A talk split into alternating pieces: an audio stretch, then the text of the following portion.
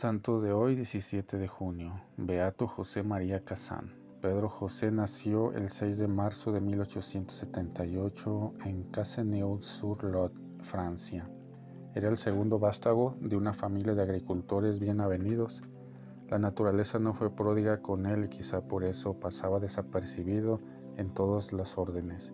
Tanto en el aspecto físico como en el intelectual y social no se podían atisbar en su persona esos dones que resultaban atractivos a los demás y que pueden convertirse también en instrumento apostólico, simpatía, don de gentes, inteligencia, etc. Por lo que la vida le hurtó estaba compensado espiritualmente por su gran sensibilidad.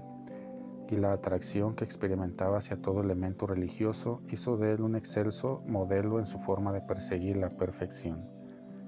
Tenía mucho camino recorrido para ello, sencillez, humildad, abnegación, amabilidad. Una de sus dificultades era la falta de memoria. Además, se apreciaba en él inseguridades personales, dudas y tendencias al desánimo. Lidió con ellas, lo hizo con fuerza. Cursó estudios con los hermanos de la Salle en su localidad natal y poco a poco se afianzó su llamada al sacerdocio esa que introdujo en sus juegos infantiles ensayando cómo decir misa en los altares que construía. Hubo dos personas fundamentalmente que le ayudaron y le sostuvieron en su peregrinar. Una de ellas fue el párroco padre Filol, quien, al igual que los salesianos, se había percatado de que era propenso a la oración, de su tendencia al silencio, su fervor por la Eucaristía el amor a María y a la liturgia, entre otros signos de piedad que le caracterizaron. Consciente de las dificultades de su escasa retentiva que le creaba, a pesar del esfuerzo que el beato puso por avanzar en los estudios, el sacerdote le prestó asistencia a través de un vicario, pero era insuficiente para que las puertas del seminario se le abrieran al muchacho.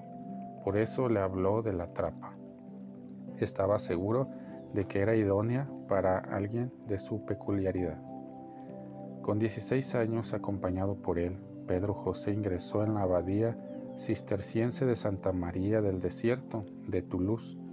El maestro de novicios, padre Andrés Malet, percibió ese mismo día que se hallaba ante una persona especial, limpia, sincera e inocente, que verdaderamente buscaba a Dios. Trazando la señal de la cruz sobre su frente, le dijo, confía, yo te ayudaré a amar a Jesús.